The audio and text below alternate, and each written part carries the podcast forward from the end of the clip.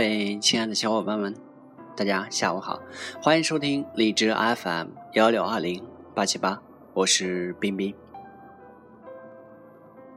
公元前三百六十三年，韩昭侯继位。当时韩国的地理位置相当恶劣，周围被四大强国所包围。为了生存，韩国从晋国独立出来以后，便积极的向外扩张。他吞并了郑国，分裂了周氏，蚕食了东周。那是一个变法的时代，韩昭侯也要顺应时代，学习其他国家实行变法，富国强兵。他四处寻觅，终于找到了一个能领导变法的人物，这个人便是法家著名人物申不害。申不害原来是郑国的一名小官吏。公元前三百七十五年，郑国被韩国所灭，他变成了韩国的臣民。他瞅准了当时的国际形势。诸侯大混战的时代已经到来，每个国家都大力改革内政，需要专业的人才。于是他潜心学术。申不害的学术来源是黄老之术，但鼓吹的是刑名之学。后来他把自己的理论写成小册子，名为《申子》，共有两篇。在潜心学术二十年之后，申不害开始登上政治舞台。韩国正需要有能力治理国家的人，申不害凭借着一肚子的学问向韩昭侯求取官职。当时魏国正攻打赵国的邯郸，韩昭侯心里犹豫不决，究竟是站在魏国这一边呢，还是站在赵国这一边呢？他听说申不害很有学问，便问道：“我应该站在哪一边呢？”申不害这个人研究刑名之学，但是他偏重的是术而不是法，就是说，他主要是搞权术的。搞权术的人自然精明的很，在没有打探到韩昭侯的内心想法之前，他是不会轻易发表意见的。他说道：“这可是国家大事啊，涉及安危存亡全系于此，请允许臣深思苦想一番。”韩昭侯一听。也对，这么大的事情是得仔细想一想。但是申不害并不是要考虑国家大事，他在意的是韩昭侯的内心想法。要怎么样才能知道君王的真实想法呢？申不害果然是大师，暗地里找到了赵卓、韩朝两个人。他知道这两个人意见相左，各持己见，便故作慷慨地说道。你们二位都是国家的便士，我们这些作为臣子的，哪能每句话都被君王采纳呢？我们所能做的事儿就是尽忠罢了。他说的一派正人君子的样子，把赵卓、韩朝两个人的血性激发出来了。两个人便在韩昭侯面前各抒己见，申不害不动声色的在一旁观察韩昭侯的脸色和神情，凡是韩昭侯赞赏的地方。他都悄悄记了下来。过了几天之后，他就深思苦想完了，把这些主张一一推出，再加上慷慨激昂的语气，每一句话都说到韩昭侯的心头上去了。结果不用说，自然是君王大悦。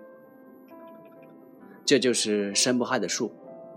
但如果说申不害只是欺世盗名之人，这也是有点小瞧这位大师了。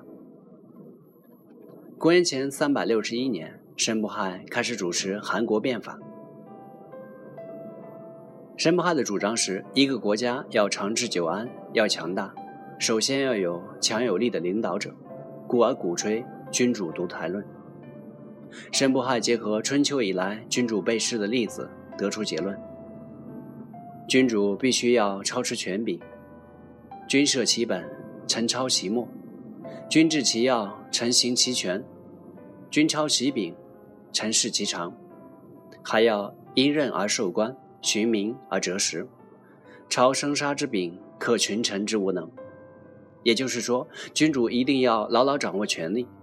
倘若权力落入臣子的手中，则避君之名，塞君之听，夺之政而专其令，有其名而取其国矣。这样最终会失去国家。甚至成为弑君游戏的牺牲品。申不害的理想就是当帝王之师，他确实是位好老师，可是这还不够，还要有好的学生。韩昭侯就是这个好学生，他学得快，融会贯通，甚至出神入化。如果说申不害是权术论的理论大师，那么韩昭侯就是实践大师了。韩昭侯对权术有着惊人的领悟能力。有一回，他问申不害：“法令颁布了，可是不容易实行啊，这个该怎么办呢？”申不害回答说：“法令是要有功者才能赏赐，有才能者才能授官。如今主上您颁布了法令。”却总是听从左右的请求，这样子当然不容易实行了。韩昭侯这下子明白了，于是他不徇私情，摆了个铁面孔。过了一段时间，申不害跑来找韩昭侯，请求国君给自己的堂哥一个官职。韩昭侯回答说：“你让我执行法令，拒绝臣僚私下的请求，现在你却要给亲戚弄个官当。”试问，我是要破坏你定的原则来批准你的请求呢，还是拒绝你的请求呢？申不害一听，傻了眼。韩昭侯果然是青出于蓝而胜于蓝，他赶紧叩头谢罪。为了明晰职权，申不害提出“治不欲官，谁知服言”的主张。所谓的“治不欲官”，就是官吏治政时不能超越自己的职权。谁知福言就是职权之外的事情，即便是知道了，也不能说。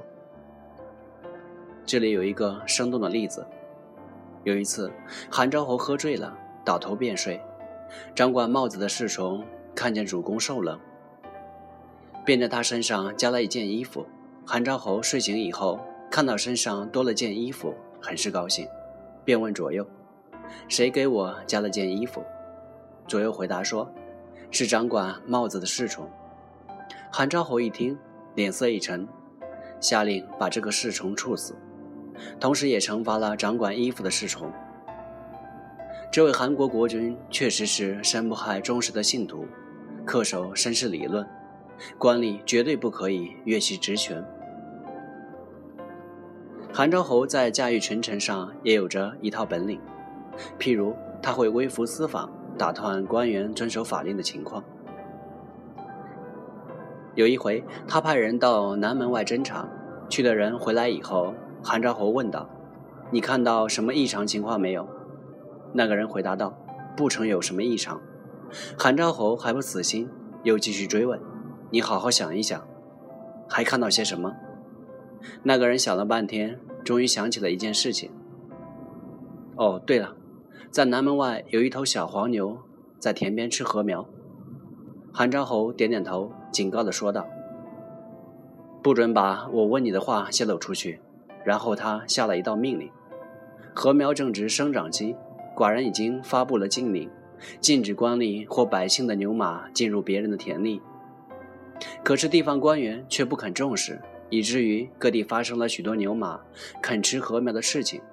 各地官员必须要把违禁的现象一一报上来，否则将治以重罪。命令发出去之后，各地赶紧收集资料上报。韩昭侯看了以后，发现没有南门外违例的势力，他便冷冷地说道：“还未如数上报。”地方官员吓了一大跳，赶紧又复查，直到发现南门外肯吃。禾苗的牛马为止。通过这么一件小事，韩昭侯给了臣下明察秋毫的印象，但是他却不让臣下窥测到他的内心，制造深不可测的神秘感。作为君主，他无需洞知全局，只需要知道其中一点，便可以试探臣下是否尽心尽力。这就是韩昭侯的治术。作为一名统治者。韩昭侯的智慧是相当的高明，有着异乎寻常的判断能力。有一年，韩国粮食种子的价格突然飙升，可是又没有什么异常的天灾出现。韩昭侯判断肯定是粮食管理出现了问题，于是派人检查，结果发现了粮仓内的种子被官员私下卖出去了好多，导致种子的价格大涨。又有一回，他吃饭的时候发现肉羹中竟然有一片生的猪肝，左右侍卫诚惶诚恐，打算把大厨师抓起来。韩昭侯说的不是大厨师干的，你们去查一查他的助手吧。最后一查，果然是大厨师的助手所为。他交代说：“我想把大厨师赶走，接替他的位置。”韩昭侯洞悉人性的弱点，却小心翼翼地隐藏自己的弱点。他曾经这样说道：“英明的君主皱一次眉头或者笑一笑都很吝惜，皱眉必有皱眉的原因。”笑有笑的原因，为什么呢？因为皱眉或笑就会让人看出你的心情，从而判断你的喜恶。这就被臣子抓住了弱点，有了弱点就会有大权旁落的隐患。因此，高明的君主必须要深如大海，喜怒不形于色，完全封闭自己的心灵，绝不让人看出一丁点的蛛丝马迹。申不害刚被任用时，他就是通过观察韩昭侯的喜怒来投其所好。可是申大师没有想到的是，青出于蓝而胜于蓝。韩昭侯的悟性天下罕见，当然他也可以皱眉头或者笑一笑。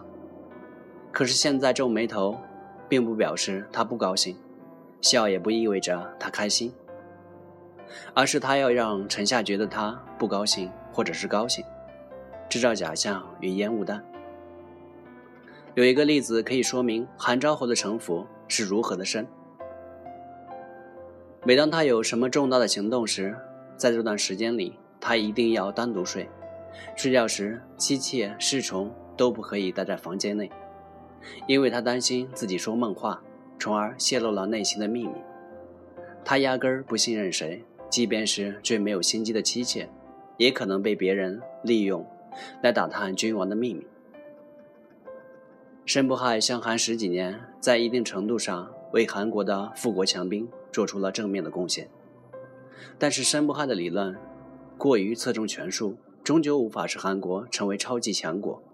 故而，托万圣之禁韩十七年而不至于霸王。常言道：“兼听则明。”而申不害却认为：“读事者为明，读听者为冲。”能独断者，故可以为天下主。又说道：“治不欲观，谁之福言？”以申不害的理论，倒要是尽绝天下之言了。我们可以把韩国与齐国做一个对比：齐威王广开言路，进谏有赏；韩昭侯封闭言路，谁之福言？齐国以开明而跻身于超级强国之列，申不害、韩昭侯。以玩弄权术为主的变革，最终无法使韩国有质的飞跃。